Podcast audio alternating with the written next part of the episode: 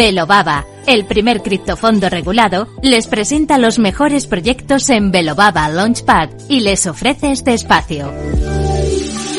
Pues ya es martes, martes de educación financiera, martes de análisis de todo lo que está sucediendo en el mercado y para ello contamos pues con uno de los mejores, contamos con Valentín María, ¿qué tal? Valentín, buenas tardes.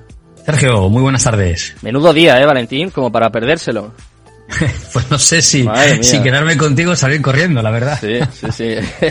es complicado, ¿no? Eh, claro, decía yo al principio, Jolín, que llevamos meses, ¿no? Diciendo qué aburrido está el mercado, que no pasa absolutamente nada, que después de lo que sucedió con Luna, que de hecho esto está siendo incluso una especie de, de remember, de déjà vu, que esperamos eh, que desde luego no, no termine de esta forma, pero la que se ha montado, ¿no? Con Binance, con FTX, hoy también se une a la fiesta, por decirlo de alguna forma, Bybit. Eh, no sé, cuéntanos cómo, cómo lo estés viviendo desde, desde Velobaba. ¿Qué, ¿Qué estáis haciendo? ¿Qué se puede hacer en este momento? pues a ver, lo estamos viendo con cautela, con tranquilidad.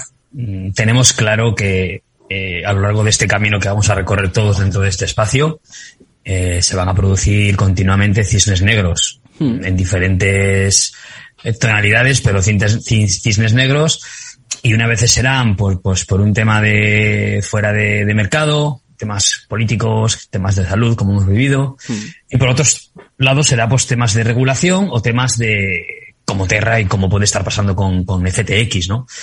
Entonces, nos toca poner cabeza, sangre fría, hmm. analizar bien la situación. Al final, leer tanta información te, también te satura mucho porque todo el mundo pretende tener razón, tiene el tweet, tiene el link, tiene la dirección, y está bien, pero al final es, se crea un ambiente muy confuso. Mira, hay que partir de la base, Sergio, que todos los exchanges, yo creo que todos los exchanges de este mercado, pues es un mercado libre, es un mercado sin regulación, mm. todos los exchanges ah, funcionan a su manera, eh, ninguno es trigo limpio funcionan a su manera, a su modelo de negocio y, los, y, lo están capitalizando al máximo porque es un negocio muy, muy lucrativo. ¿Qué pasa? Eh, que Binance mm, eh, alegó pues que dos vías, ¿no? Alegó que eh, Sam Backman ah, había estado comprando, utilizando, haciendo como una campaña hmm. para meter food, para meter miedo, para desprestigiar a la marca Binance y por otro lado, pues que tampoco apoyaba a ningún tipo de proyecto que utilizase su propia criptomoneda como colateral del pasivo que tienen en balance. Eh, esto lo hacen todos. O sea, realmente mmm, los dólares o criptodólares no los tienen para realmente respaldar eh, o, tener como colateral de todo el pasivo que tienen en balance. Lo hacen con su propio token, utilizan su propio tokenomic, su propia, su propia token economía mm. para hacer estos ejercicios porque como ellos al final tampoco tienen que darles cuentas a nadie, pues funcionan a su manera. Entonces, eh, esto lo hacen todos. Eh, esto es una pelea de egos, esto es una pelea uh, entre dos partes, ahora se ha unido una tercera parte. Importante saber que Terra era un protocolo sobre el que se construía herramientas, eh, bueno, era un protocolo, perdón, Terra era una blockchain, una red, una infraestructura sobre la que se construían protocolos, herramientas, etcétera, eh, un, disculpa, un, exchange es un exchange, es un modelo de negocios, una empresa eh, que factura cada día millones de dólares por transacciones. Eh, la ruina no la veo, no la veo. No veo esa ruina que todos anuncian.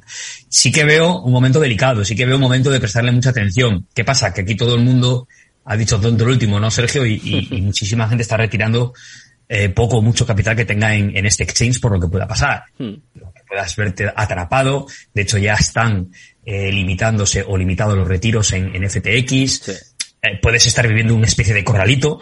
Eh, como tanto, tanto, decimos que en cripto blockchain hay corralitos, pues se puede estar viviendo una especie de corralito, aunque evidentemente un, un, exchange no es blockchain.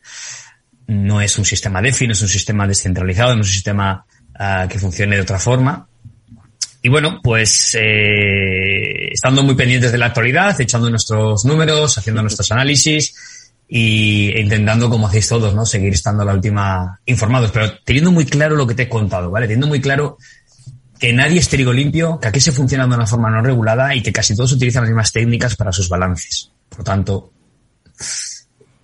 hasta ahí te puedo contar. Pues mira, Valentín, por si acaso algún oyente no termina de enterarse, vamos a intentar resumir de alguna forma lo que ha pasado, o lo que está pasando más bien todavía. Todo esto proviene de que Binance invirtió en FTX. Luego, FTX acusó a Binance de vender FTT, su token nativo, que como decía antes, se está desplomando y de hecho eh, ahora está cayendo también eh, por encima del 30%, o sea, un menos 30% en las últimas 24 horas. Después, FTX ofreció comprar FTT a Binance. De hecho, Caroline, una bueno, una trader muy famosa ofrecía comprar, eh, en este caso, todos los tokens que tienen de, de FTX a Binance, que, bueno, pues en el caso de Chan Pensado no aceptaron esta oferta, dijeron que querían venderlo a mercado abierto. De hecho, le ofrecían comprar todos sus tokens a unos 22 dólares, si no me equivoco, y ahora está en 15, 18, o sea que eh, como estrategia de inversión, desde luego, no es nada buena.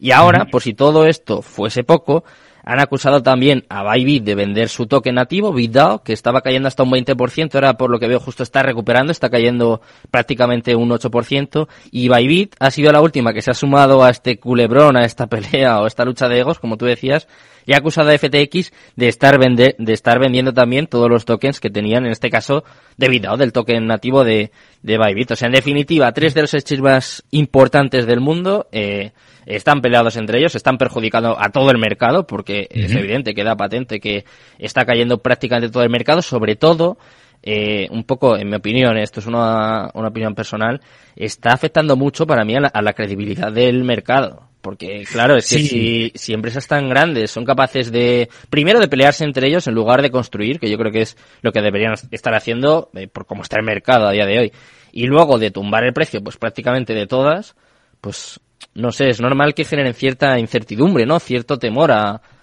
a los inversores. No, está claro, estamos alimentando, por desgracia, el discurso uh, que siempre vemos en, en, la prensa o en la tele hmm. sobre este sector, sobre los riesgos, sobre el peligro, sobre la no regulación, sobre las estafas o... Dando argumentos, ¿no? A, a, los detractores. Sí, a los detractores. Y, y sobre todo, Sergio, lo que más me preocupa es que estamos volviendo a poner el foco del regulador. Volvemos a estar llamando la atención uh, de aquellos que quieren utilizar cualquier palanca, utilizar cualquier, mm, cualquier excusa para aplicar y planear fuertemente con la regulación, para justificar esa regulación, para justificar ese llamamiento a no meterse en este sector, a no participar de él, cuando realmente hay proyectos y personas emprendedoras que están construyendo cosas espectaculares, pero estamos asistiendo a una pelea de primer nivel que va a afectar a mucha gente, incluso a sus pequeñitos ahorros les puede afectar si los tienen en esos tres exchanges.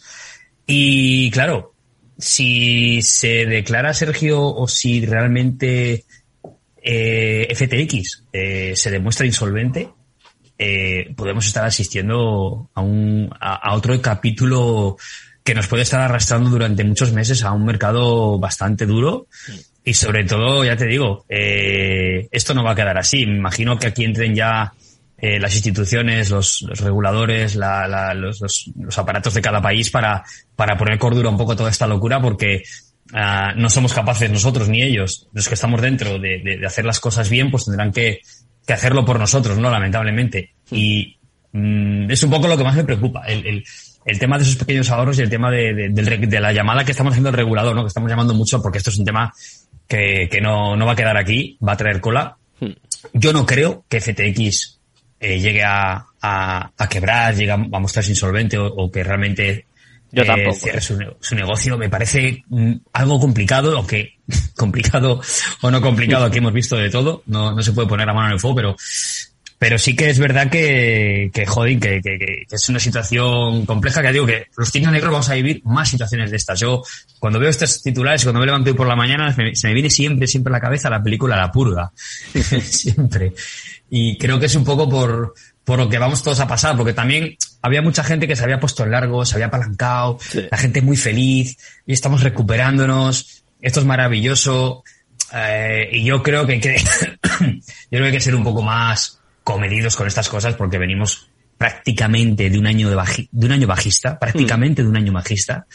Eh, y, y, para mm, a ver, en este momento hay que tener cero, cero, dudas con este sector, cero dudas. Pero para realmente tú determinar que una tendencia tan larga y prolongada en el tiempo se está revirtiendo, hay un giro de mercado, se tienen que dar fuerzas opuestas mucho más grandes que las que tienen bajando. O sea, se tienen que dar situaciones que no haya este tipo de cisnes negros, por supuesto, y después una recuperación económica palpable. Una tregua a la guerra de Rusia-Ucrania, consolidación de los precios o estabilidad energética, y por desgracia, pues igual volver un poco a esas, a esas políticas monetarias expansivas que es lo que hace que todo se active. Pero es que no hemos llegado ahí. O sea, es que esto no, no hay esto, no, no tenemos esto en lo macro. Es imposible que se recuperen las criptomonedas con alegría. Que podemos ver ciertos rebotes, podemos ver cómo se descorrelaciona, perfecto, pero para, para vivir o para apalancarte o para decir que esto ya va para arriba es, muy pronto. Espero que saquemos todos una buena lectura de lo que está pasando, que aprendamos también la lección de New York New York Money. y que utilicemos los exchanges lo justito, lo justito, justito para hacer cuatro tareas y el resto tiene que estar siempre bajo nuestro control y, y nuestro cuidado, porque si no nos vamos a ver atrapados en, en malas prácticas, en empresas, en, que no tenía por qué suceder esto, pero, pero bueno, ya vemos que, que sucede y, y afecta al mercado. Pues mira, Valentín, por ponerlo un poco en contexto y sobre todo por sacar datos, eh, tengo aquí datos de la firma analítica Nansen que cifran unos 630 millones de dólares la salida de fondos sufrida por FTX en apenas una jornada, fruto tanto de la venta de activos como de la retirada también de inversiones. En términos de market cap, de capitalización de mercado, estas caídas se traducen en pérdidas próximas a los 900 millones de dólares y de esta forma el token de FTX y FTT ha bajado hasta el puesto 28 en el ranking de las mayores criptomonedas. Es que, eh, claro, es que es una hecatombe, desde luego, y claro, ya no solo es para FTX, es que es para todo el mercado y eh, por, por buscar una razón, un motivo, Valentín, eh, ¿Tú crees que es una, una lucha de egos, como dices, que Binance quiere quedarse con todo el pastel y está, no sé, intentando tumbar a FTX, que es uno de los que más se ha movido, sin duda, en, en los últimos meses? O sea, ¿crees que es por ego o por negocio? O las dos mm, cosas. Mezcla un poco todo, ¿vale? Yo, al principio, cuando empecé a verlo, a, cuando empezaron a llegar cositas el otro día por la noche, ya de madrugada, cuando empezaron a llegar cositas de estas, me pensé que era esto, más que nada, ¿eh? y lo que te he dicho al principio, una pelea de egos. Ya estamos con que queremos todos ser.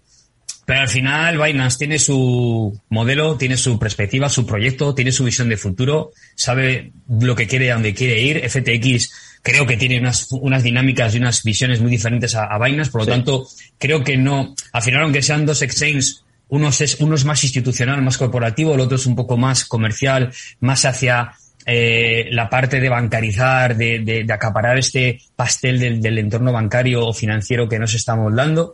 Eh, en este lado está Binance, en el lado más corporativo institucional, más de uh, empresa está, por ejemplo, FTX, ¿no? Porque al final le vemos en patrocinios, en estadios de, de baloncesto, de béisbol, eh, le vemos en, en, muchas cosas, incluso él es una persona que tiene muchos influencias de muchas personas detrás de él.